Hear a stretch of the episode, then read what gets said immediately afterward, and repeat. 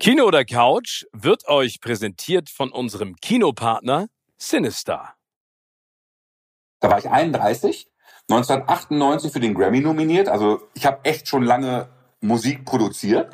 Und da stand mein Vater mit dem Schreiben unseres Oberbürgermeisters, den äh, was er bekommen hat und nicht ich, wo, wo er meinem Vater gratuliert, ne, dass ich die, die Nominierung bekommen habe. Ach Quatsch. Und er hat Tränen, ja, und er hat Tränen in den Augen und sagt, mein Sohn, ich wusste ja nicht, was du machst.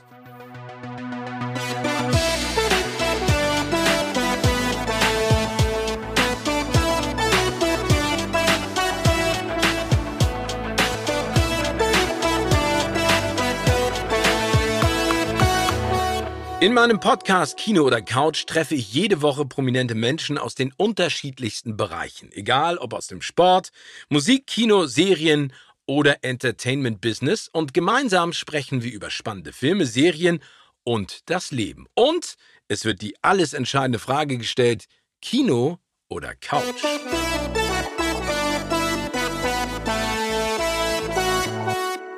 Heute bei mir zu Gast ist ein absolutes Multitalent, ein Mann für alle Fälle, ein alter Hase und das meine ich in diesem Fall ganz bewundernd. Wir hatten beide mal den gleichen Berufswunsch, denn auch er wollte mal Arzt werden, aber er hat es sich ebenfalls anders überlegt, denn mindestens einen seiner erfolgreichsten Hits kann jeder von euch mitsingen, da bin ich mir ziemlich sicher und ich freue mich, dass er die überhaupt gemacht hat. Egal ob national oder international, ob Charthit oder Klassik, er spielt ganz, ganz oben mit und war als erster Europäer für einen Grammy nominiert und das völlig zu Recht. Ich heiße einen ganz, ganz feinen Menschen und unfassbar sympathischen Menschen herzlich willkommen. Hier ist the one and only Moose T.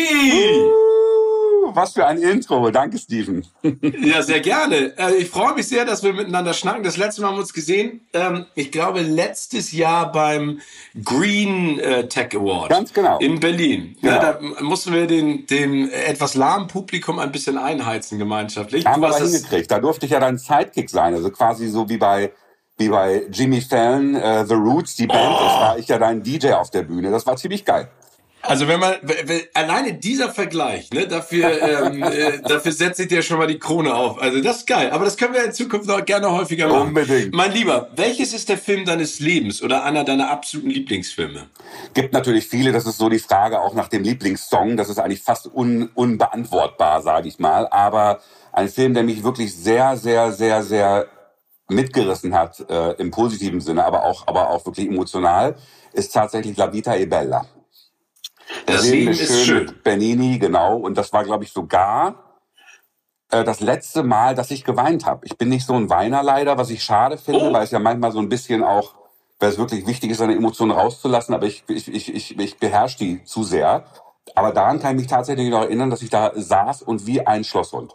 Wie Aber das heißt, du, du beherrschst dich zu sehr, das heißt, du, du gibst dir nicht die Möglichkeit zu weinen oder du weinst einfach nicht? Also ist das etwas, was du sozusagen äh, von Kindesbein auf gelernt hast? Du, das ist, glaube ich, jetzt, also am Anfang des Interviews schon so, so deep zu gehen, das ist schon ganz schön heftig. Aber ja. ähm, du, ich weiß nicht, irgendwann, ich, ich, ich, bin, ich bin ein relativ beherrschter Mensch irgendwie. Ich weiß nicht, woran es liegt, aber... Ähm, äh, und manchmal wünsche ich mir, dass du, dass du ganz, das ist wirklich ein bisschen surreal, dass du manchmal bei dem, bei dem äh, billigsten Disney-Film, wo du dann auf einmal sagst, oh, das kriegst du irgendwie mal ein feuchtes Auge. Aber ansonsten fällt es mir wirklich schwer, da manchmal so eine Emotion zuzulassen. Aber daran kann ich mich, wie gesagt, erinnern, dass ich bei Bernini gesagt habe, alles klar, lass mal, lass mal los, Junge. Ja, aber man muss ja auch sagen, der, der Film ist ja auch insofern was ganz Besonderes. Der ist jetzt ja auch schon 25 Jahre alt, 1997, also Ende der 90er rausgekommen, dass der es geschafft hat. Und ich weiß auch, dass ich damals im Kino war und ich habe gedacht, boah, also ich sag mal so, und dann kennst du ja auch die, die Last, die man trägt, wenn man äh, in Deutschland groß geworden ist. Ähm, so, so eine dunkle Zeit der Menschheitsgeschichte komödiantisch, sage ich jetzt mal in Anführungszeichen, umzusetzen, da habe ich äh, am Anfang Respekt vor gehabt und dachte so, oh, wenn das dann nicht in die Hose geht. Aber ich finde, ich finde die Prämisse, also die Motivation, warum er das so macht, ne? also seinem Sohn sozusagen vor den Gefahren in diesem Lager, Lager zu bewahren, indem er ihm eine Fantasiewelt vorgaukelt. Unfassbar. Ne? Also es, es geht ja, wie gesagt, darum, dass die beiden in einem Konzentrationslager landen und ähm, äh, es, also ich, ich fand diesen Film gigantisch und vor allen Dingen Roberto Benini, den ich immer so ein bisschen der, der hatte für mich so Louis Define, dick und doof, eske, äh, ne, so eine Comedy, sehr physisch. Mhm. Gibt es denn eine Szene, an die du dich erinnerst, die dich ganz besonders umgehauen hat? Oder war es einfach diese ganze Reise, die du mitgemacht hast? Naja, im Prinzip war schon die Reise, und das sind ja diese beiden Handlungsstränge, ne? dass du ja im Prinzip erstmal das, wie er sein Leben allgemein meistert irgendwie quasi, auch mit seiner jungen Familie und dann halt, als sie deportiert werden, dann nochmal diesen zweiten echt, echt heftigen heftigen äh, äh, äh, äh, Handlungsstrang und so und wo sich dann auch der sein Sohn da in dieser Latrine verstecken musste und so weiter und so fort. Aber halt zum Schluss ich krieg echt fette Gänsehaut gerade, ist echt heftig. Zum Schluss aber auch wirklich dann der, der Sohn, das war ja dieses Spiel, was dann der Vater da quasi irgendwie auch inszeniert hat. Ähm, äh, wenn du das hier alles überstehst, mein, mein Sohn, dann gewinnst du einen Panzer oder eine Fahrt auf einem Panzer. Und diese Szene, wo er zum Schluss, als der Krieg vorbei war, die Amis haben ihn da im Prinzip rausgeholt und er sitzt da auf dem Panzer und sagt so, ey ja, äh, stimmt alles, was Papa gesagt hat. Und Papa war ja in der Zwischenzeit auch gestorben und so. Und also unfassbar. Unfassbar. Finde ich auch. Und, und, und unfassbar war auch äh, damals äh, bei den Oscars natürlich der Gewinn von Roberto Warst Benigni. du eigentlich da bei der, bei der Veranstaltung? Nee, 1997 war ich noch nicht da. Das habe ich damals noch live gesehen im Smoking mit meinem Bruder im, im Kino in Hamburg. Ja, geil. Ähm, 99 waren meine ersten Oscars und äh, das war ja so toll, weil er ist damals ja vor Freude, erinnerst du, das eine legendäre Szene, wie auch Robert Mitchum. genau, und dann vor allen Dingen saß ja vor ihm Steven Spielberg und hat ihm so die Hand gereicht und dann hat er sich gefreut. Also wirklich ein toller Film und es kann ich auch verstehen, also du hast ja eingangs ja auch gesagt, sich dafür zu entscheiden, ist wie ein Musikstück oder sein Lieblingskind äh, hervorzuheben. Ja, aber, genau, genau. aber, aber, aber trotzdem ist das, das Schöne ja, dass wenn du sowas sagst, habe ich schon wieder Lust, diesen Film mir anzugucken, weil er mich einfach ja. emotional Und die Musik ist ja auch toll. Die Musik ist ja, ja auch wirklich toll. Ne? Also super schön. Ist das denn, ist das denn etwas, äh, was dir logischerweise als, als Musikproduzent dann auch ganz besonders ins Ohr sticht, würde ich jetzt mal sagen? Definitiv. Und ich glaube auch ganz ehrlich, ähm, also stell dir mal, es gibt ja immer diese, diese diese wunderschönen Beispiele, also diese psychologischen Experimente, dass du, wenn du einen, den grauseligsten Horrorfilm, wenn du den irgendwie mit einem lustigen Walzer unterlegst, irgendwie, dann fängst du nur an zu lachen und so. Also die Emotion kannst du komplett mit der Musik steuern. Und das funktioniert eigentlich besser als das Bild selbst.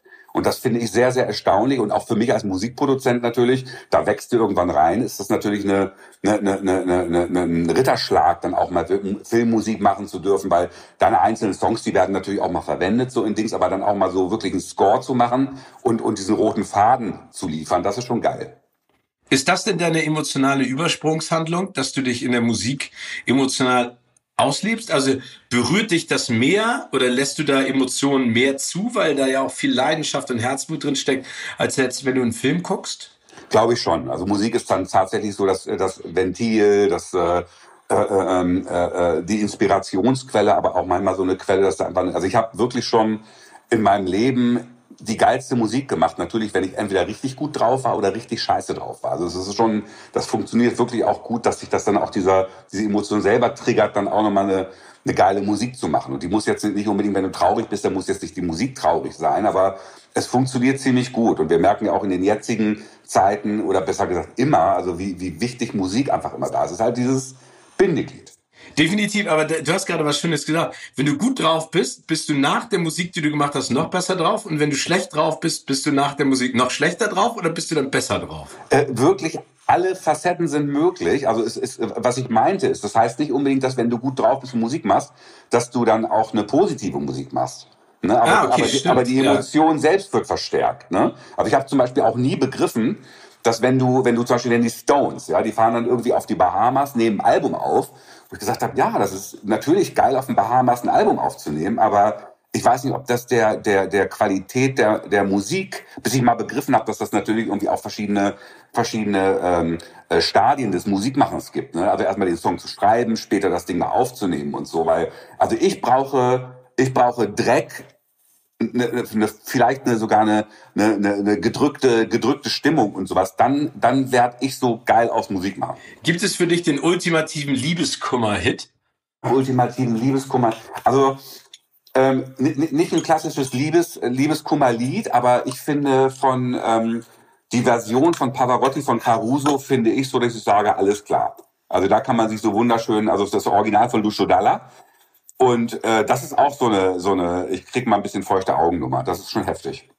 Ich habe immer, also wenn ich Liebeskummer hatte, und das hatte ich schon ein paar Mal, dann habe ich immer von Sting Fields of Gold gehört. Oh, danach war ich, ja, super Lied, aber danach war ich noch schlechter drauf. Das war eigentlich nicht Sinn und Zweck. Das hat. genau.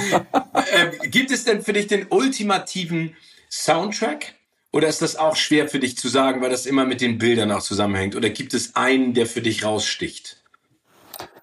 Ach, es ist schwierig zu sagen. Es gibt natürlich, also das ist ja auch echt eine Kunst. Ne? Du hast ja wirklich auch, es gibt ja natürlich erstmal den Soundtrack, sage ich mal, als Score, dass du so eine, so eine Musik machst, die wirklich für das ganze, für den ganzen Film steht.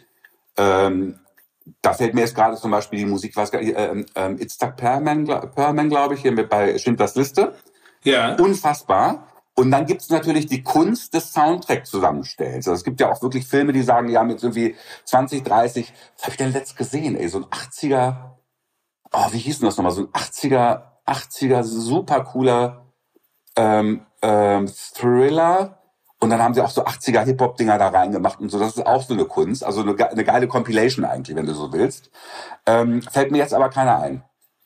Aber äh, das ist trotzdem etwas, was du gerne auch mal machen wollen würdest? Ähm, unbedingt. Also ich bin ja so ein, äh, kuratiere ja sehr gerne, durfte ja auch schon in meinem meinem äh, noch hoffentlich jungen Produzentenleben einige einige Film-Soundtracks und, und Scores machen. Auch für Marc Rothemund habe ich schon ein paar Filme gemacht und so. Und das ist schon, äh, das ist so, wenn wenn deine Musik und die Bilder zusammentreffen. Was da passiert, das kannst du keinem beschreiben. Das ist tierisch. Also, aber es gibt ja diese ganzen Geschichten unter anderem von auch von Hans Zimmer, ne? Ja. Ähm, von Christopher Nolan irgendwie nur ein Blatt kriegt oder fünf Sätze und dann daraus im Prinzip ein Soundtrack oder ein ja. Score kreieren möchte. Ist das für dich dann wichtig, eine Idee? Also, äh, äh, keine Ahnung, wenn jetzt jemand zu dir sagen würde, mach bitte für das Leben ist schön die Musik und jemand umschreibt dir das in drei Sätzen. Brauchst du das oder brauchst du mehr? Ähm, also ich sag mal so, wenn mir jemand mit nur drei Sätzen das Vertrauen schenkt, dass ich das machen kann und machen darf, das ist natürlich geil. Aber so eine Zusammenarbeit, zum Beispiel, ich habe Marc Rotemund eben erwähnt und Marc ist natürlich extremst musikaffin und der ist natürlich auch im Detail da drin, ohne dass er jetzt overpowert. Ähm, aber das ist natürlich genial, wenn du einfach machen darfst. Ne? Und dann natürlich auch die, die Szenen, das hat ja auch viel mit Timing zu tun. Und wann, weil später im Schnitt dann nochmal, dass die Musik dann wirklich auf den Bildern sitzt und andersrum genauso. Ähm, aber so in den Kopf des Regisseurs zu schlüpfen, das ist natürlich geil. Oder du hast dann natürlich so Legenden wie David Lynch, der dann irgendwie am besten ein geiler Filmdirector ist, aber nochmal seinen eigenen Score macht und seine eigene Musik. Das ist natürlich tierisch, ne? Ja, aber im Prinzip bist du ja als Musikproduzent, würde ich ja sagen, auch eine Art Regisseur. Ne? Also genau. du hast ja für, ich weiß nicht, arbeitest du denn, wenn du einen, einen Song oder einen, einen Soundtrack produzierst mit Bildern? Ja, also Bilder sind ganz wichtig. Äh, du malst schon die Bilder und hast natürlich als, und du hast es genau perfekt auf den Punkt gebracht, Steven, weil der Vergleich, der ist wirklich angebracht, dass du sagst, ein ein Musikproduzent ist wie ein Regisseur, der sucht sich auch seine Schauspieler, sprich die Sänger, der sucht sich das Buch, sprich der Song. Also das kannst du wunderbar, ist eine ganz tolle Analogie. Und da hast du natürlich auch schon, das ist ja die Kunst des Musikmachens, dass du irgendwann sagst, ey, am Ende wird es wahrscheinlich so klingen. Ne, wenn, dann, wenn du die Künstler mit auf deine Reise nehmen kannst, ist super, aber manche können sich noch gar nicht vorstellen, was du in deinem Kopf hast. Und dann musst du quasi als Filmregisseur die Leute auch da, die Künstler damit begleiten, quasi diesen Song zu singen, wie sie ihn singen, singen sollen, was für Ingredienzien noch dazukommen, kommt Orchester dazu, wird's elektronisch, keine Ahnung. Also ähm, absolut äh, die gleiche, das gleiche Spielfeld. Cool. Wir reden gleich nochmal ein bisschen weiter über deine Karriere und vor allen Dingen auch für, äh, über deine Wahnsinnserfolge. Eine Frage nochmal in Richtung Serie und äh, natürlich Filmwelt. Gibt es eine Serie, ähm, die du auch ganz besonders gefeiert hast? Also ich war ja der, der jetzt während der letzten zwei Jahre in der Pandemie äh, Netflix leer geguckt hat, tatsächlich. Ach, du warst das? Ich war das, ja. Vielen Dank. Also mea culpa, also sorry, sorry dafür, aber ähm, da habe ich natürlich auch wieder ein paar Sachen wiederentdeckt, die ich mal angefangen hatte. Dazu zählt zum Beispiel Suits. Okay. Oh. Äh, tierisch. Mit, mit, mit unserer neuen, mit unserer neuen Prinzessin. Ja, ja, genau. Mit der, mit der neuen Prinzessin, aber natürlich auch äh, mit äh, Gabriel Macht. Ja. Äh, und und ich ich bin ich fast also mich fasziniert Style ja wenn ich jetzt wenn ich etwas sehe was so stylisch ist und so und das und das war richtig stylisch und jetzt relativ neu hatte ich dann endlich mal Handmaid's Tale geguckt. Das war auch mega. Oh, also ähm, Suits, äh, wirklich eine tolle Serie. Ähm, also wirklich ganz neun Staffeln gibt's davon. Handmaid's Tale, ne? Mhm. Äh, also der Reporter Mark, da bin ich, ich bin ein bisschen zwiegespannt, weil es ja eine Dystopie oder eine Zukunftsvision ist, die gar nicht leider, muss man ja sagen, gar nicht so abwegig erscheint. Genau. Vor allen Dingen im Kontext, wenn man sich anguckt, was, äh, was äh, weltweit passiert. Und ich musste immer relativ viel Zeit vergehen lassen zwischen einzelnen Folgen, weil die mich so emotional runtergezogen haben, weil weil, weil vor allen Dingen auch Elizabeth äh, Moss Figur, ne, oder Joseph Fiennes Figur, das hat mich so mitgenommen. Also wie, wie, wie, äh, wie eine Frau sich ihrem Schicksal auf der einen Seite so hingibt, weil sie eine Motivation hat, ähm, ihr Kind zu sehen, und auf der anderen Seite dann auch so gegen anstrebt. Also das, das, das hat mich so ein bisschen erschrecken lassen vor dem, was möglich sein könnte. Aber da hat er, ich weiß gar nicht, wer der, wer der Regisseur war, aber dann hat er ja seinen Job richtig gemacht, sage ich mal. Weil, ja, absolut. Ne, also das, das war schon, also das, das, da kriegst du so ein bisschen so eine, so eine Backpfeife und genau wie du sagst, es ist halt erschreckend real alles. Also du hast natürlich ein komplettes Faschismus-Thema, du hast natürlich komplettes irgendwie Feminismus-Thema, ähm, ähm, also alles echte, reale, anfassbare Jetzt-Themen. Ähm, aber, aber es hat mich wirklich, also ich, ich konnte zum Beispiel da, ich musste sofort immer die nächste Folge sehen. Und dann war ja irgendwann eine kleine Zeit, wo die nächste Staffel noch gar nicht fertig war. Da habe ich dann echt so ein bisschen gelitten irgendwie. Also es war schon wow. Also wird geil gemacht, Bilder, Bilder 1A. Ja. Ne, auch, auch dieses Spiel mit der Farbe Rot, immer halt mit diesen Gewändern und so, wie die das da darstellen, ist tierisch. Finde ich auch. Also es basiert ja auf, auf den Roman von Margaret Atwood, äh, Regisseur weiß ich jetzt auch gerade nicht, aber äh, visuell war das ja. wirklich beeindruckend. Ne? Also genau. äh, diese entsättigten Farben und dann stach natürlich vor allen Dingen auch dieser weiße, ja, dieser weiße Art Hut und diese roten Gewänder raus. Echt irre. Also fand ich auch beeindruckend und vor allen Dingen freue ich mich einmal, äh, danke nochmal, dass du Netflix leer geguckt hast, aber ich finde toll, dass es diese, diese Streamer mittlerweile gibt, weil ich finde, die eröffnen so eine ganz neue kreative Welt an Inhalten, die es ja vorher, sag ich mal, nur selektiv zu sehen gab. Definitiv. Bist obwohl du, du da, obwohl du da auch, da muss ich kurz eingreifen, obwohl ja. du da auch, also ich habe, ich weiß gar nicht mehr, wer es mir empfohlen hat. Ähm, aber du bist natürlich ob dieser ganzen Masse an, äh, äh, an Möglichkeiten, die du hast, das ist ja bei Spotify genauso, bist du echt abhängig von Tipps. Ja, ja total. Total. Also ähm, ich kann dir einen Tipp geben, aber du hast davon sicherlich schon gehört. Für mich eine der besten Serien der letzten Jahrzehnte, und damit äh, finde ich, äh, hoffe ich, übertreibe ich nicht, ist Ted Lasso. Oh, geil. Äh, okay. Ja, Ted Lasso äh, kann ich dir nur ans Herz legen. Es ist eine eine, äh, eine komödiantische Serie mit ganz viel Emotion. Also, Wie heißt nochmal der, ähm, äh, der, der, der Hauptprotagonist? Jason Sudeikis. Ja, genau, Jason Sudeikis, genau, super. Genau. Geil. Ja, also da kann ich dir nur empfehlen. Ähm, äh, also oberflächlich wirkt es halt äh, komisch, weil es um um Fußball geht, aber das hat äh, im Prinzip ist das nur sekundär. Äh, sekundär. Es geht eigentlich um den Menschen und und und die zwischenmenschliche Beziehung. Also das kann ich dir ans Herz legen, wenn du noch nicht gesehen hast. Okay, super, geiler Tipp, toll. Bist du denn Team Kino oder eher Team Couch? Definitiv Team Kino. Ah, okay. Ja, ich brauche die, ich brauche die Sensation. Ich brauche die, die, die, und du hast ja mittlerweile auch mit dem, mit dem Astor und so, was du halt wieder, also so wie man sich das eigentlich wünscht, diese geilen, fetten Sessel, fettester, äh, Dolby Atmos ist ja im, im, in meinem Bereich im Musik-Dings äh, jetzt auch Riesenthema gerade. Also geiler Sound, dann natürlich irgendwie, dass dein Popcorn noch klar kriegst, diese Sensation auf diesem großen Bildschirm und ähm, das ist für mich, ich weiß gar nicht, ob das so eine, so eine, so eine äh, äh, äh, Erziehungsgeschichte ist oder sowas, aber Kino war und ist immer was ganz Besonderes für mich. Toll. Also ich finde Kino auch immer noch großartig und ich bin auch fest davon überzeugt, dass das weiterhin ein wichtiger Bestandteil unserer kulturellen Landschaft Allein. bleiben und sein wird. Gibt es ähm, äh, für dich, sage ich jetzt mal, weil du du lebst ja Musik, du liebst sie ja nicht nur, sondern du lebst sie ja auch schon sehr sehr lange, ein Soundtrack deines Lebens?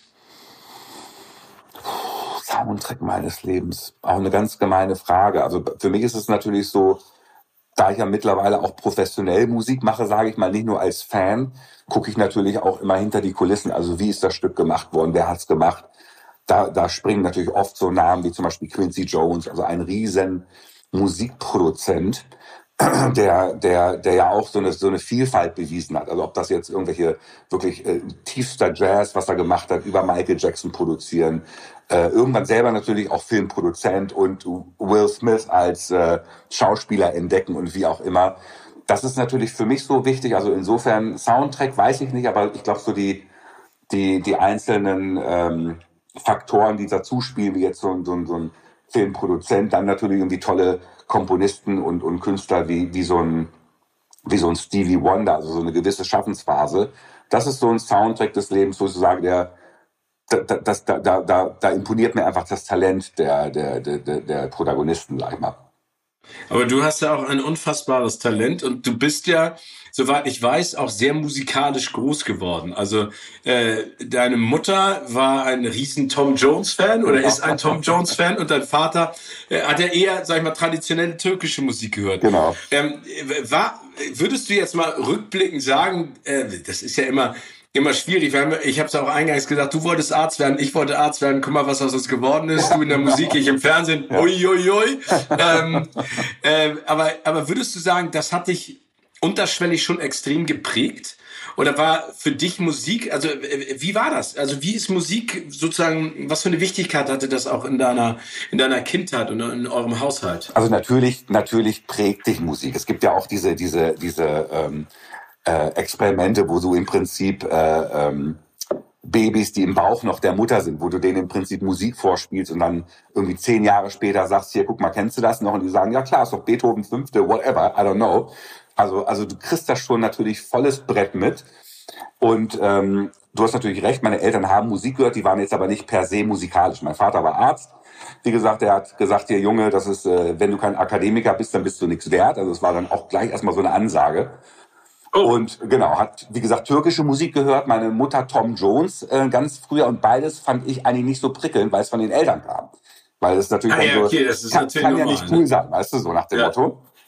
Und irgendwann natürlich, je, je erwachsener man wird, je mehr man mit Musik zu tun hat, weiß es dann natürlich zu schätzen. Und ich glaube, dass das aber trotzdem was mit mir gemacht hat. Diese beiden, diese beiden Herzen in der Brust, dieses Türkische, das Deutsche. Und ich glaube, dass ich wahrscheinlich, das ist jetzt natürlich ein bisschen esoterisch, aber wahrscheinlich genau deswegen so Musik mache, wie ich es mache, weil ich halt diese beiden diese diese diese beiden kleinen äh, Atomkraftwerke in mir habe, irgendwie die mich da Tag für Tag kreativ speisen. Ne? Aber ähm, ja, es war schon äh, äh, äh war, war, schon teilweise sehr lustig, weil mein Vater hat mich hat mich inspiriert Musik zu machen. Er hat gesagt, lern ein Instrument. Aber als es dann ernst wurde, das, dann fand das natürlich doof, weil er gesagt hat, ey, du musst studieren. Also mit Musik, das kannst, das ist kein Beruf, ne? kannst du nicht machen. Aber warum hast du, warum bist du denn kein Arzt geworden? Oder warum hast du nicht studiert? Ähm, ich ich habe äh, in Hannover kannst du immer nur zum Wintersemester studieren. Und ich habe damals, ich habe in Hannover lustigerweise auch eine Filmgeschichte. The Warriors, den Film kennst du? Ja, klar. Legende, auch ein fantastischer ja. Soundtrack. Und wir haben den irgendwie, meine Jungs und ich, wir haben den irgendwann gesehen, haben gesagt, Alter, wie geil sehen die Jungs denn aus in diesen Baseball-Klamotten und, und diese Gangs ne, in New York und so. Ich weiß gar nicht mehr, wie die, genau, die hießen ja The Warriors. Und dann haben wir irgendwann zum Fasching haben wir gesagt, wir gehen als die Warriors. Und dann haben wir halt diese Baseball-Klamotten, aber was machen wir damit? Wir haben gesagt, weißt du was, lass uns das doch mal spielen. Ne?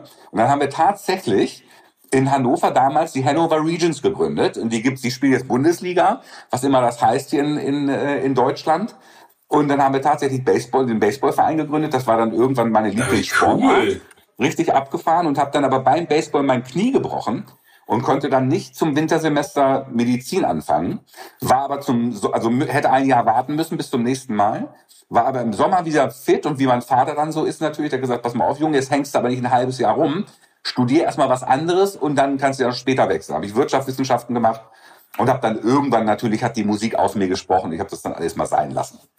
Aber bist du denn, sag ich mal, als Rebellion auch gegen den musikalischen Geschmack deiner Eltern zur Hausmusik gegangen, sozusagen? Also kompletter Kontrast zu türkischer Musik und Tom Jones, um das als DJ zu machen? Ja, also die Rebellion war später eine andere. Also ich glaube, daran wirst du dich ja auch erinnern. Wir haben ja auch damals keine große Auswahl an Musik, äh, oder Radiosendern gehabt zum Beispiel. Also ja. meine Sozialisation waren Plattenläden tatsächlich, wo du dann hier mal hingegangen bist und Gott sei Dank waren da Menschen, die sich auskannten, die gesagt haben, weißt du was, hier unterm Tresen, hör dir mal bitte die Platte an. Und dann natürlich so Sendungen wie zum Beispiel entweder hier die British Forces äh, Radio, John Peel, was auch immer.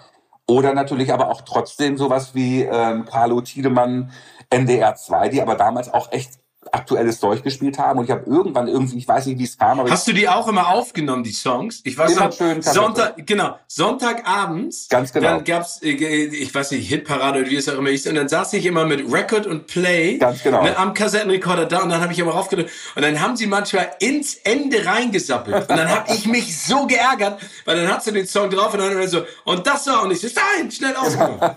das konntest du natürlich, wenn du zwei Tape-Decks zu Hause hattest, dann konntest du irgendwann natürlich wieder sagen, ja, okay, ja, okay ja, du bist Minute so und so kommt die Sabelei, da drehst du es runter und so. Ähm, aber ich war ja irgendwann, ich weiß gar nicht, wie es dazu kam, aber ich hatte irgendwann, ähm, hatte auch sehr lange, lange Haare bis 98, äh, Anfang 98 und war Hardrock- und Metal-Fan. Ah, okay. Und hab irgendwann, ich weiß wie gesagt nicht, wer es war, ich vermute, es war NDR 2, es hat er auch irgendwann anders, hab irgendwann Donna Summer gehört. I See Love. Und ich, ich saß da und hab gesagt, Alter, was ist das denn? Was ist denn gerade passiert mit mir? Es war erotisch. Du hast eine Musik gehört, irgendwie waren da Drums, aber es ist doch kein echtes Schlagzeug. Was ist denn das irgendwie? Und das hat komplett einmal Klick gemacht. Und das war so ein bisschen die Eingangspforte zur elektronischen Musik, Schrägstrich Hausmusik. Und dann habe ich so ein bisschen echt mein Spektrum erweitert. Aber was hast du denn deinem Vater gesagt? Dann, also, weil ich sag mal so, in den 80er und 90er Jahren gab es ja DJs, ne? Aber ich weiß nicht, wie das in, also in Hamburg gab es die dann halt in Clubs oder sowas. Aber genau. das waren jetzt noch nicht die Götter, zu denen du ja gehörst und auch noch ein ganz paar andere, die weltweit dann auch für Furore gesorgt haben und Remixe gemacht haben. Wie, wie hast du das denn zu Hause erklärt? Hast du gesagt, so Papa, äh, nix mit Studium. Ich habe mir jetzt einen Kassettenrekorder und Plattenspieler gekauft in alten Technics und jetzt gehe ich DJ machen. Mhm. Naja, ich meine, das DJ machen war ja vorher, das war ja noch gar nicht so schlimm, weil das war im Prinzip ja eine super Plattensammlung und irgendwie kam es dazu, dass ich dann hier so als Lokalgröße quasi in ein paar ganz coolen Clubs aufgelegt habe und meine 50 Mark damals am Abend oder 70 Mark verdient habe. Und das war cool, das war auch für, mein, für meinen Vater und so alles cool. Ähm, aber natürlich irgendwann, wie gesagt, dann meinen damaligen äh, äh, äh, Businesspartner getroffen, mit dem ich Songs gemacht habe und so weiter und so fort. Und das wird natürlich alles immer größer. Und mein Vater, der hat damit überhaupt kein Problem, aber der hatte irgendwann ein Problem, als ich gesagt habe, du, ich höre jetzt das Studieren auf und werde, werde äh, Musikproduzent. Und habe das aber auch schon relativ lange gemacht. Ich glaube, das war, da war ich schon 25, aber eigentlich relativ spät für die Verhältnisse. Ähm, und konnte davon auch schon echt okay leben. Und dann, das fand halt immer scheiße. Aber lustigerweise, und da war ich schon fast, da war ich 31, 1998 für den Grammy nominiert. Also ich habe echt schon lange Musik produziert. Und da stand mein Vater mit dem Schreiben unseres Oberbürgermeisters, den äh, was er bekommen hat und nicht ich, wo, wo er meinem Vater gratuliert, ne, dass ich die, die Nominierung bekommen habe. Ach Quatsch. Und er hat Tränen, ja, und er hat Tränen in den Augen und sagt, mein Sohn, ich wusste ja nicht, was du machst.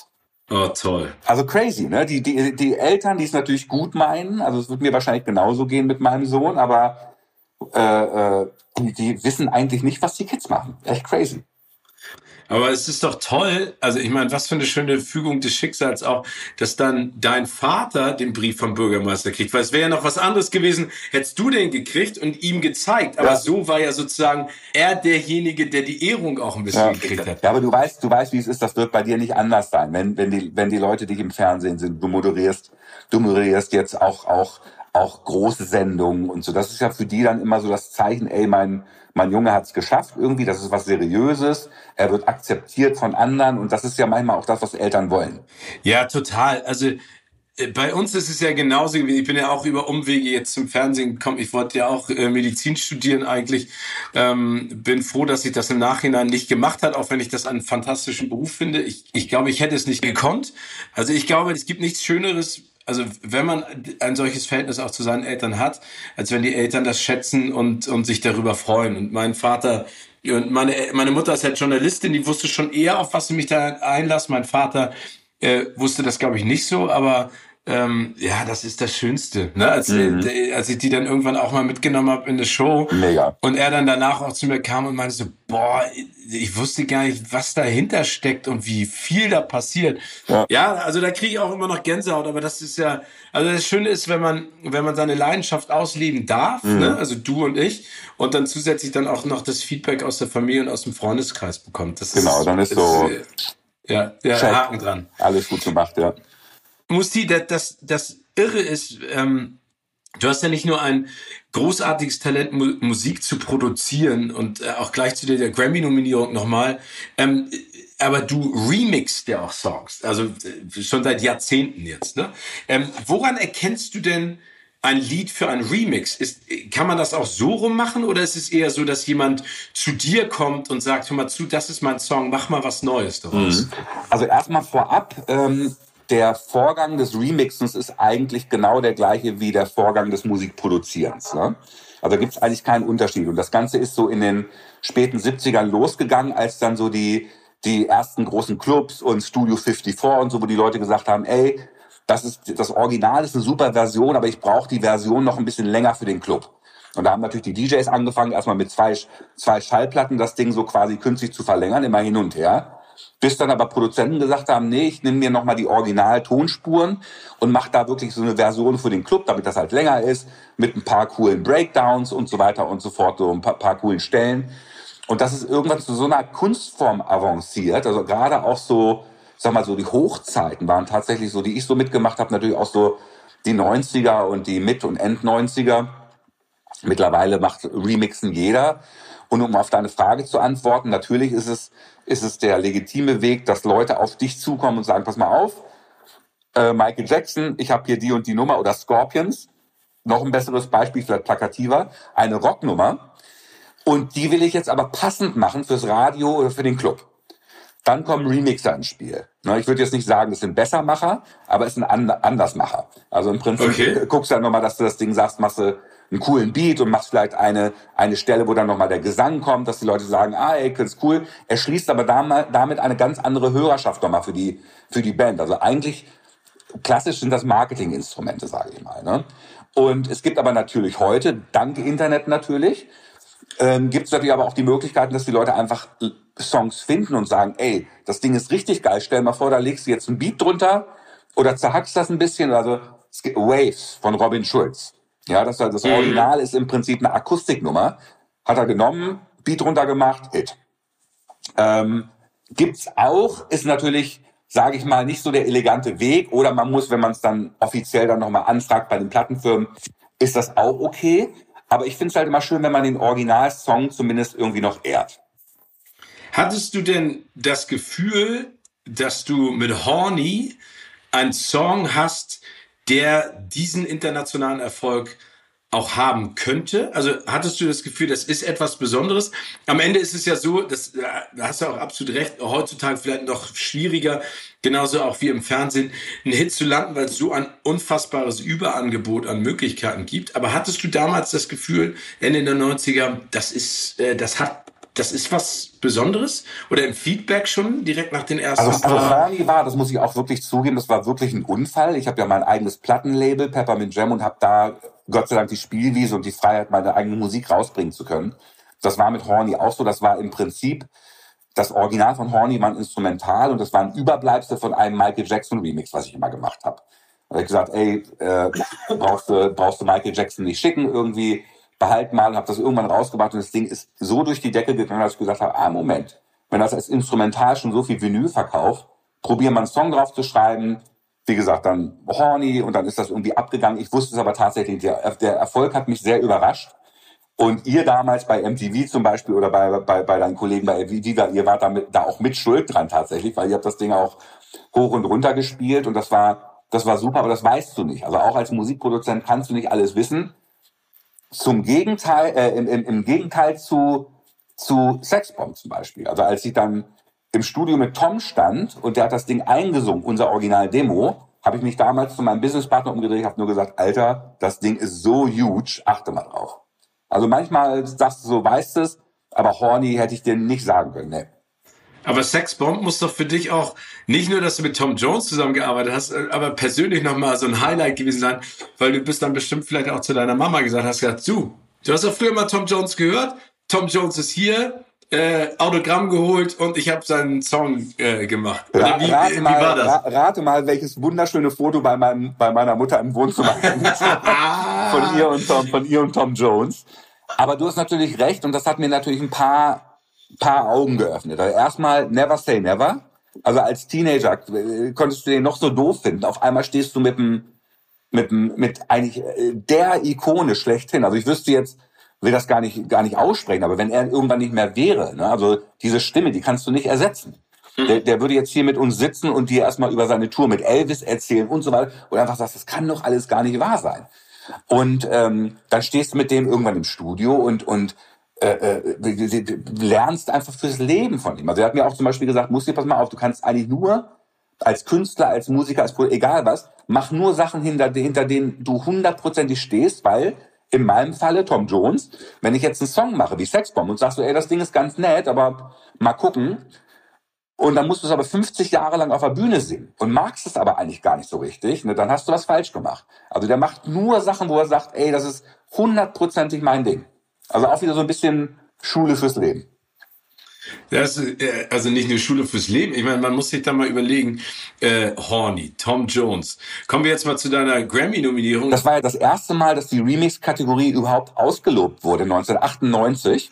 Ja. Und damals war es noch so, das, ist, das war nur ein Jahr so. Damals war es so tatsächlich, das war auch das eins der wenigen Male, dass das in New York stattfand, in der Radio City Music Hall. Mhm. Und da wurdest du für fünf Remixe nominiert. Ah, okay. Lustigerweise, ja. was ich nicht geglaubt habe, aber es war ein Remix von mir auch dabei von Mr. President, Coco Jumbo. Ah, da habe ich so eine coole, Jumbo. Ja, äh, total äh, big in Amerika. Äh, Simply Red, die Nummer mit Fugees, was die gemacht haben, das war ein Ding von mir. Nesby und noch zwei andere, da muss ich noch mal gucken. Und mit meinen ganzen Hausmusikhelden, da waren ja so, ich war ja der einzige Europäer, die anderen waren alles Amis, also Frankie Knuckles, Armand van Helden, Todd Terry, keine Ahnung.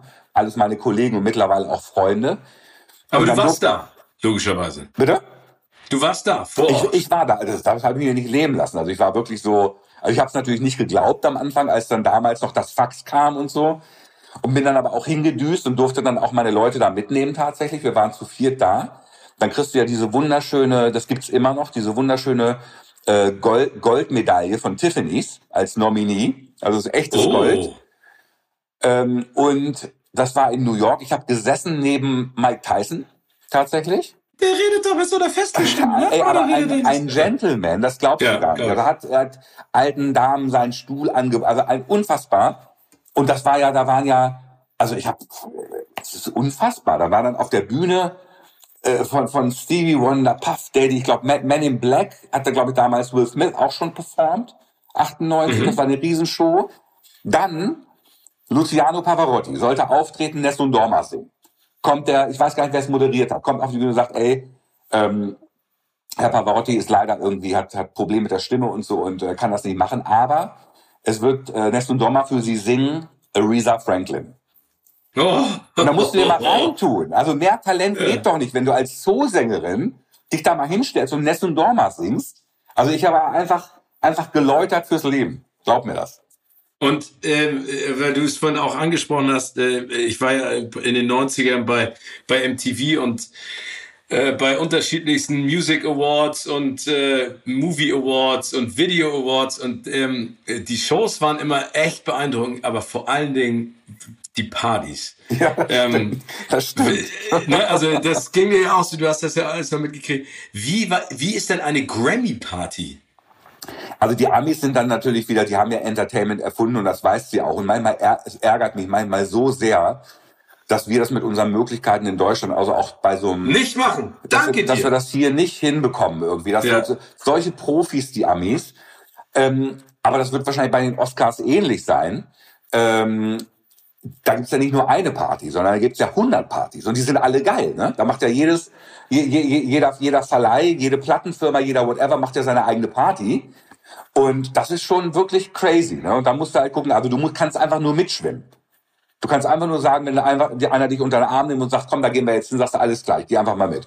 Und das war, wie gesagt, für mich, ich war, das war wirklich äh, Wald vor lauter Bäumen nicht sehen. Da war also jeder, den du kennst, und lustigerweise denken die dann auch von dir, ey, he's got to be somebody, right? You know, weil, er, weil du halt am Start bist irgendwie. Und das ist schon, schon crazy. Und da kommst du ja bestimmt auch mit der Goldmedaille von Tiffany's. Das war ja sozusagen die Eintrittskarte für jeden Club, für jede Party, oder nicht? Ja, das war schon, wenn du nominiert bist, das ist natürlich für die Amerikaner. Ich habe das am Anfang auch gar nicht so, so wahrgenommen, aber natürlich auch in Sachen Business ist das schon, ist das schon so eine Benchmark, dass die Leute sagen, oh, okay, Okay. Ähm, äh, He, he's capable of rocking something. Ja, ganz genau. Weil du so lange einfach schon on, on top bist. Wenn man jetzt mit Leuten arbeitet wie Tom Jones oder auch Gloria Estefan oder Michael Jackson, ne? Ich meine, also Michael Jackson schieben wir jetzt mal das, was da privat passiert ist, beiseite. Aber das ist ja für dich genauso wie für mich in den 80ern äh, und 90ern der absolute Superstar und Superheld gewesen. Wie, was passiert mit einem, wenn jemand wie der dich anruft oder du ihn anrufst und du remixst einen Song? Also wie ist, wie ist das zustande gekommen?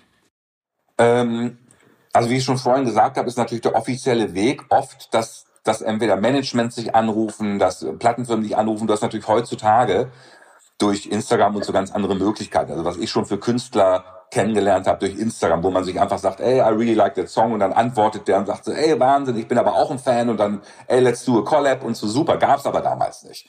Mhm. Sprich, die Leute gucken sich irgendwie deine Arbeit an, vielleicht über, über Monate, vielleicht sogar über Jahre. Und dann sagt irgendwann äh, Sony America, sagt so, ey, this guy, um, ähm, let's trust him with a song. Und dann ruft halt Sony an und sagt so, hier, hast du Bock? Ich so, hey, was ist das für eine Frage? Schick rüber. Und da kamen dann wirklich vier von diesen 24 Spurbändern an. Das sind solche Kracher, also ich weiß gar nicht, 30, 40 Kilo im, im Komplettpaket mit 96 Spuren. Und dann äh, remixst du Michael Jackson, dann schickst du es zurück. Das alles dauert ja seine Zeit, wie gesagt, pre-Internet. Und dann ruft dich irgendwann die Plattenfirma an und sagt so, ey, this is really great job, thank you so much, you know, we, we would like to connect you with the management. Dann kurz verbunden, ich so, ey, vielen, vielen Dank.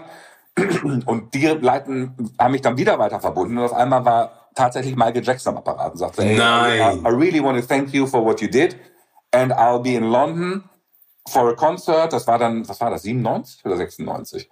96. Ähm, und würde dich gern einladen.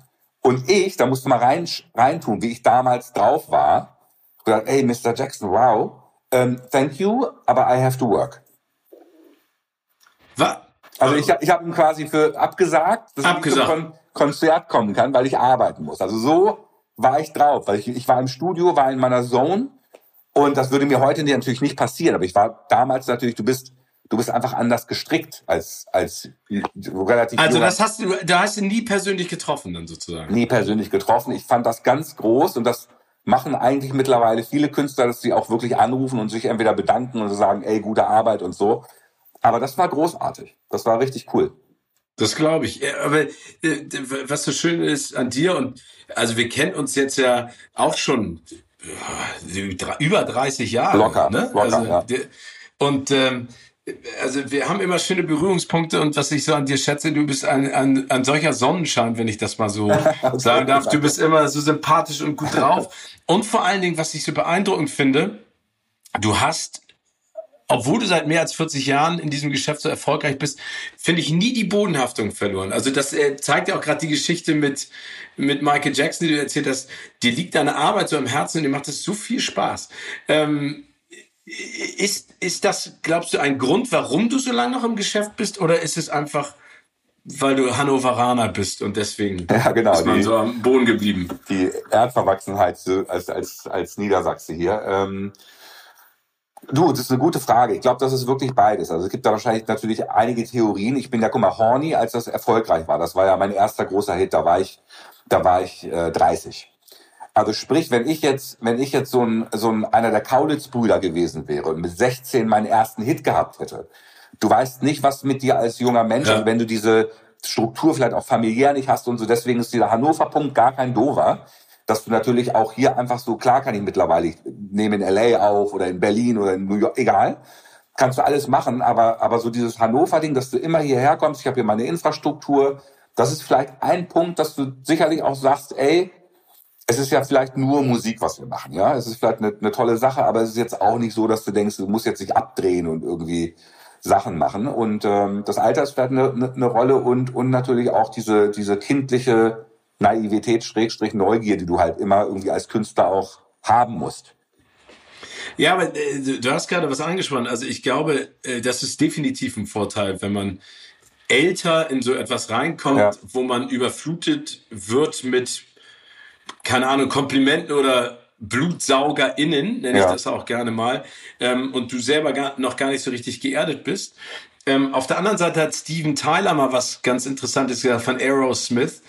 Ähm, er meinte, er schreibt einen Song auf der Toilette oder wie die Rolling Stones auf den Bahamas und da stehen dann beim Konzert zwischen 20 und 120.000 Leuten und singen diesen Song mit. Und er meinte, er kann das nachvollziehen, dass es Menschen gibt, die einfach überhaupt keinen Bezug dazu mehr haben und auf die Bodenhaftung verlieren. Ähm, also du sagst zwar, du machst nur Musik, aber deine Musik löst ja so viele Emotionen in Menschen aus, ne? Also unterschiedlichste. Mhm. Ähm, wenn man sich darüber mal im Klaren ist, ist das ein Druck oder ist es eine große Freude zu wissen, dass das die Menschen so anspricht? Also ich glaube, und da wird wahrscheinlich jeder Kollege, vielleicht sogar auch du, wenn du am Anfang deiner Karriere bist und dann bricht so der Erfolg auf dich hernieder und so ist das natürlich auch ein, auch ein also Euphorie pur, sage ich mal. Es macht aber auch Druck, weil du immer denkst, okay, wo ist jetzt der nächste Erfolg? Aber irgendwann, also bei mir ist das hat sich das alles relativiert, weil wir ja diesen berühmten 20 Jahre Zyklus jetzt einmal, einmal, einmal, einmal durchlebt haben. Jetzt kommt ja alles, alles fängt nochmal neu an.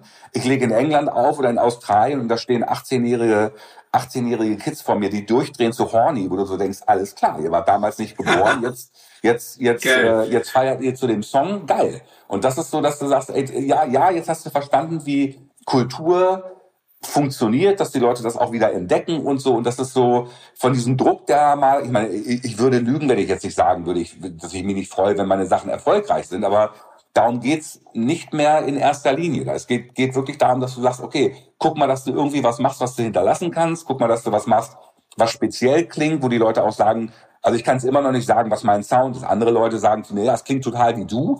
Das ist okay. Aber äh, das sind Komplimente, die gefallen mir. Wenn die so sagen, ah, ich höre raus, dass, es, dass, dass, dass du das bist zum Beispiel. Das ist geil. Gibt es eine Begegnung von all den Menschen, du hast Mike Tyson angesprochen, Tom Jones, von all den Leuten, die du aus dem Showbiz getroffen hast, die dir immer noch ganz äh, etwas ganz Besonderes gibt oder bedeutet? Ähm, ja, es gibt natürlich, also wirklich von, von Bootsy Collins, mit dem ich toll befreundet oh, war, also im Prinzip. Ey, der, der, war damals so geil, auch bei MTV, als wir noch, ne? genau, äh, ja. äh, äh, Hawley Crescent waren, äh, da in, in, London, äh, wenn der reinkam mit seiner Sternbrille Wahnsinn, und ne? seinem Plateau absetzen, ja. was für ein geiler Typ. Ja. ja, also echt Legende. James Browns erster Bassist irgendwie und hat auch Musikgeschichte geschrieben. Also solche Leute, mit denen man auch echt, also ich bin mit denen befreundet. Also muss aber auch darf oder darf ich sagen, dass ich zum Beispiel auch mit Tom befreundet bin. Wir sprechen vielleicht einmal im Jahr oder wenn er mal auf Tour ist, dann fahre ich rüber und so. Aber das ist natürlich auch, also so, so eine Erfahrung kann dir halt keiner nehmen, wenn du im Prinzip jemanden triffst, der, ich habe vorhin schon angedeutet, der ist, war mit Elvis auf Tour und so weiter und so fort. Ich habe seine Bio gelesen, äh, was der auch alles schon erlebt hat. Und dann, und dann triffst du jemanden, der, also fast wie so eine Vaterfigur, aber natürlich auch so ein Role Model für dich und wo du siehst, ey, der Typ ist auch schon, ich bin jetzt schon lange im Business und der ist nochmal doppelt so lange im Business und gibt dir halt irgendwie einfach auch Ratschläge fürs Leben oder der trinkt ein mit dir und ich habe meinen Sohn, durfte ich ihm vorstellen, vor vier, vier oder fünf Jahren auf Ibiza. Haben wir zusammen einen wunderbaren Abend, Abend äh, äh, verlebt. Das war richtig toll. Und das sind natürlich so Sachen, die die, die motivieren mich. Wenn du, siehst, äh, wenn du siehst, der Typ ist so lange am Start, der ist so talentiert, der sitzt jetzt, der hat sich ja auch tausendmal neu erfunden, sitzt jetzt bei, bei The Voice in England in der Jury, ja, als mit 81 Jahren und so. Das ist unfassbar. Und das gibt mir Kraft, dass du sagst, ey, erst, du musst kein Arsch sein und kein, kein äh, äh, äh etepetete whatever Typ, um, um, um im Entertainment-Business lange zu bestehen. Und, ähm, äh, und Talent ist natürlich auch so eine Gabe, sage ich mal, da, da habe ich ganz großen Respekt vor, definitiv. Aber das ist schön, dass du das sagst. Ich glaube, dieser 20-Jahres-Zyklus und vor allen Dingen die Freude daran. Und ich, ich finde, das ist ja auch die Herausforderung. Und, und äh, da braucht man auch Mut zu, zu sagen, ich gehe mal neue Wege oder ich lasse mich davon inspirieren. Das finde ich das Tolle an, an kreativen Berufen. Dazu zähle ich jetzt meinen auch, dass man immer neue Einflüsse bekommt und dann, dass sich das auf seine eigene Persönlichkeit dann auch Absolut. auswirkt. Da ist ein ne? gutes Beispiel ist ja Madonna, aber lange gewesen. Also die, so, die letzten Sachen, da ich so hat sie vielleicht so ein bisschen, bisschen an Biss eingebüßt, aber sie war ja immer so auf der Suche nach wem kann ich da nochmal ausgraben, mit wem kann ich was probieren. Und du hast ja als Künstler fast die Verpflichtung auch immer was Neues zu machen, ja? Also dir selbst, aber auch der, der Welt gegenüber. Und das finde ich schön. Ja, also Madonna finde ich auch ein schönes Beispiel, obwohl sie jetzt für mich ja eher äh, die Absurdität äh, von der seltsame Fall des Benjamin Button lebt. Also sie ja, versucht genau. ja jung zu werden. Das klappt äh, mehr oder minder gut, leider Gottes. Aber eine tolle Künstlerin. Die hast du bestimmt auch schon mal getroffen, ne? Ja. Genau. Äh, äh also ich weiß noch, ich habe, also du triffst sie natürlich äh, auf Augenhöhe, ich treffe sie natürlich als Interviewer und ich weiß noch ganz genau, dass ich damals äh, in dieses Interview reingegangen ist und alle haben mir gesagt, du musst ein bisschen aufpassen bei ihr, äh, weil die gibt auch Zunder. Und ich ja. weiß noch, dass sie die ersten drei, vier Minuten mir so Kontra gegeben hat. Ne? Also auf jede Frage, die ich gestellt habe, immer eine Gegenfrage oder dieses Why? Ja. ja die, Why? Testen, die testen dich natürlich aus. Das ist so ein Ding, dass sie sagen, wie weit kannst du gehen und normalerweise kippt das irgendwann und sagst du, okay, you know, I, you know, he can handle me, I can handle him, alles gut. Genau. Ja. Genau, das war, das war dann auch nach ein paar Minuten so und dann meintest du, ach komm, setz dich doch neben mich auf die Couch, dann können wir ein bisschen netter miteinander plaudern und dann war es auch super. Also spannend. Abgefahren. Mein lieber Musti, ich habe äh, ein paar ABC-Fragen, nenne ja. ich die jetzt mal. Das bedeutet, ich stelle dir eine Frage und habe dann drei Antwortmöglichkeiten. Du sagst mir, für welche du dich entscheidest und warum. Welche dieser Personen wäre eine gute Serienheldin oder ein guter Serienheld? A. Tom Jones. B.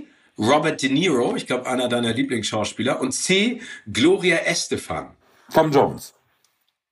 Warum sagst du Tom Jones? Aber ich hätte jetzt auch darauf getippt, dass du das sagst. Also Robert De Niro, Robert De Niro hat es bewiesen. Gloria Estefan, I love her, große, große Sängerin. Aber Tom also erstmal, wenn du ihn auf der Bühne siehst, du siehst ja auch mit der Mimik, mit seinem Hüftschwung, das hat er ja alles noch. Er ist ein Schauspieler. Ja, und auch beim Mars Attacks zum Beispiel. Ich will einfach mehr von Tom, ja. im, will mehr von Tom auf der Leinwand sehen. ja, der hat das Entertainer-Gehen, ne? Total. Also und, und vor allen Dingen, was, was ich an Tom Jones so geil finde, und das hat er auch noch im hohen Alter, der hat immer so eine Verschmitztheit. Total. Der hat immer dieses Funkeln, ne? Ja. Immer. Ich, ich glaube auch, dass deine, also nichts gegen deinen Vater, aber ich glaube, dass deine Mutter seinem Charme bestimmt erliegen ist. Ja, erstmal das und äh, was ich auch nicht wusste, hat er natürlich damals seine Show gehabt und die war auch ganz groß in der Türkei. Also meine Eltern kannten das tatsächlich Ach, aus der Türkei. Das war also eine, ein riesen Happening, die Tom Jones Show. Mhm. Die Tom Jones Show, wie geil. Äh, wenn du einen der folgenden Filmmusiken remixen würdest, welche würdest du wählen und warum? A, Der Weiße Hai, B. Fluch der Karibik oder C. Dirty Dancing? Oh, sehr, sehr gute Frage. Alles drei äh, gute, gute ähm, Contestants für Remixe, weil es natürlich alles ganz, ganz große Melodien und bekannte ähm, bekannte äh, äh, Stücke sind, sage ich mal. Ich würde mich aber glauben, also Dirty Dancing hat natürlich den Groove, super. Ähm, Fluch der äh, Karibik ist, ist, ist, ist das Neueste von allen, auch nett. Ich würde mich aber für den weißen Hai entscheiden, weil du einfach, du hast ja fast wie so ein leeres Blatt Papier. Das ist ja wirklich nur die, äh, äh, äh, diese Melodie, die du hast. Und da, dazu kannst du ja alles machen. Bei Dirty Dancing und bei Flug der Karibik hättest du so ein bisschen mehr Vorgabe. Und das finde ich am weißen Hai gut, dass es wirklich so, leg los und mach. Okay, der, äh, und, äh, würdest du dann äh, Tom Jones noch äh, mit raufpacken? Ja. I'm, horny, I'm horny für den weißen Hai. I'm horny auf Menschenfleisch. ähm, Musti, äh, ich glaube, ich hoffe, das stimmt, aber du hast, glaube ich, mal fürs äh, Schauspielhaus in Hannover die Musik geschrieben für Alice im Wunderland. Ja. Genau. Äh, jetzt kommt die Frage dazu. Für welches Musical würdest du gerne mal die Musik schreiben? A. Pippi Langstrumpf, da gibt es ein Musical in Österreich. B. Dumbo, da gibt oh. es ein Musical in Spanien. Oder C. Star Wars, da gibt es noch kein Musical. Oh, geil. Ähm, also Dumbo, Pippi Langstrumpf, natürlich beides extrem kinderaffin, was mir sehr gefällt. Weil, weil ein, ein Kind zu begeistern, das ist schon eine Kunst. Ähm, deswegen, obwohl ich jetzt als Themas, äh, äh, also hattest du gesagt Starlight oder Star Wars? Star Wars. Star Wars. Ja, also natürlich als Science-Fiction-Fan würde mir das sehr gefallen, aber ich muss mich, glaube ich, selber fordern und fördern. Deswegen würde ich wahrscheinlich Pipi Langstrumpf nehmen. Oh, ja, das ist, äh, würde, da würde ich mich sehr drüber freuen. Ich glaube, dass, oder man, man müsste es vielleicht auch mal erwachsen werden lassen, weißt du? Vielleicht mal ja. aus der, eine erwachsene Pippi Langstrumpf wäre ja, auch mal genau. Gut, gut, gute Idee. Also Pippi, Pipi, Pipi, Pipi 21. Jahrhundert, Pipi 3000 quasi. Ja, Pipi 3000. Aber das bringt mich nochmal auf eine Frage. Wenn du jetzt einen Song äh, geschrieben hast oder komponiert oder produziert oder geremixed hast, gibt es denn äh, in deinem privaten Umfeld Parameter, die du dann abklopfst? Also deine Frau, äh, äh, deine Freunde, deine Familie, äh, äh, dein Sohnemann? Oder ist das etwas, was du bei dir behältst? Weil manchmal ist es ja auch schwierig, sowas nach außen zu tragen, vor allen Dingen im, im, im privaten Kreis, weil die Kritik dann ja noch einen Ticken mehr wehtut. Ja, aber so ein Regulativ ist manchmal gar nicht schlecht. Also ich, ich habe zum Beispiel oft, ich weiß nicht, ob es an meiner an meinem Sternzeichen Waage liegt irgendwie. Also ich kann, ich kann mich oft schwer entscheiden. Deswegen mache ich oft mehr als eine Version zum Beispiel von einem Stück. Dass ich sage, ey, nee, da habe ich noch eine Idee, das mache ich mal. Und auch wenn du nur eine, eine letztendlich abgibst, hast du dann noch zwei, drei in der Schublade. Und ähm, oft ist es einfach geil. Also klar, privat zu Hause spielst du es auch mal auch vor. Das mache ich schon mal gerne. Aber es gibt jetzt nicht den Weg. Also ich schnapp mir dann immer irgendwen, der gerade irgendwie bei mir im Studio da den Gang lang läuft und sag so, ey, komm mal her, hör mal Ne, wie findest du das? Und dann sagt er, ah, super, aber findest du nicht, dass das zu laut ist? Oder findest du nicht, oder oh, super gerade? Oder ähm, das ist schon manchmal ganz gut. Also einfach so dieses ganz spontane, wie findest du das? Das ist schon ganz gut. Ich bin ja auch eine Waage. Insofern sind wir uns da auch ähnlich. Und wann, wann, wann bist du geboren? 25. Äh, September, also oh, ein paar Tage vor. Wie mein Bruder, das ist toll. Ich bin ah. am zweiten, ja. Super. Ah, guck mal. Noch mehr Connections. Super. Noch eine Frage habe ich an dich. Als du 13 Jahre alt warst, hast du auf Anraten deines Vaters, ich hoffe, das stimmt auch, Heimorgel gelernt. Genau. Welches der folgenden Instrumente, die ich dir jetzt vorschlage, würdest du am ehesten lernen und warum? A. Alphorn, B. Rockgitarre oder C. Saxophon? Oh wow, geil. Alphorn ist, ist natürlich Hammer. Rockgitarre auch cool. Ähm, ich muss, ich muss zugeben, ich habe stehe tierisch auf Bass. Ja, das ist einfach für meine Musik ein wichtiges Instrument. Und habe mich aber auch mal an der Gitarre so einfach so im Studio und ich bin einfach zu ungeduldig. Das ist so zu fisselig da mit den Saiten und so. Da habe ich keinen Bock drauf. Und ähm, würde dann wahrscheinlich Saxophon nehmen, weil es ein Instrument ist, was zurzeit ganz schön out ist. Und da wahrscheinlich so. Ist es out? Ist Saxophon out? Ja, also es ist so, weißt du, dieses, dieses Kenny G 80er Jahre. Also, oh Gott, ja. Genau, ich, ich, glaub, ich glaube, und wir hatten ja diesen 20-Jahre-Zyklus gerade, ich glaube, das wird irgendwann wieder ganz schön in sein. deswegen. Also deswegen, deswegen jetzt lernen und dann äh, genau. äh, voll in, in und dann Mode bereit sein. sein für die Zukunft. Ja, sehr cool. Mein lieber Musti, das war ein sehr, sehr schönes Gespräch mit dir. Es hat mir viel Freude bereitet. Und äh, ich habe noch eine letzte Frage, Gerne. bevor ich dich gehen lasse. Gerne. Welcher bestehende Filmtitel, würdest du sagen, passt aktuell perfekt zu deinem Leben? Oh, welcher bestehende? Ähm. Könntest ja auch auf deinen, auf deinen Lieblingsfilm zurückgreifen. ja, danke für den Tipp. Das Leben ist schön. Ähm, das Leben ist schon ein schönes. Da hast du vollkommen recht, aber es geht natürlich immer schöner, wie wir Menschen halt so drauf sind. Ähm, oh, wen gibt's denn? Was gibt's denn da noch an geilen Filmtiteln? Ähm, ich, ich würde, um vielleicht meinen, einen meiner Lieblingsregisseure zu zitieren, Wild at Heart. Wild at Heart? Ja. Oh, ja, das bist du definitiv. Und, und ich meine es so ein bisschen so, dass du immer noch so ein bisschen die, die, die Kindlichkeit, die Naivität, die Neugier und so ein bisschen diese Verschmitztheit, die du gerade bei Tom Jones angesprochen hast, dass du die immer ein bisschen so im Herzen behältst. Toll. Behalte sie dir im Herzen, bleib so toll und so erfolgreich wie du bist. Ich wünsche dir alles Gute und vor allen Dingen bleib gesund. Und ich freue mich auf ein baldiges Wiedersehen in diesen Zeiten. Danke, Steven. Also, das wünsche ich dir auch und das war ein ganz, ganz tolles Momentchen gerade. Danke dir. Danke, bis ganz bald. Bis ganz bald.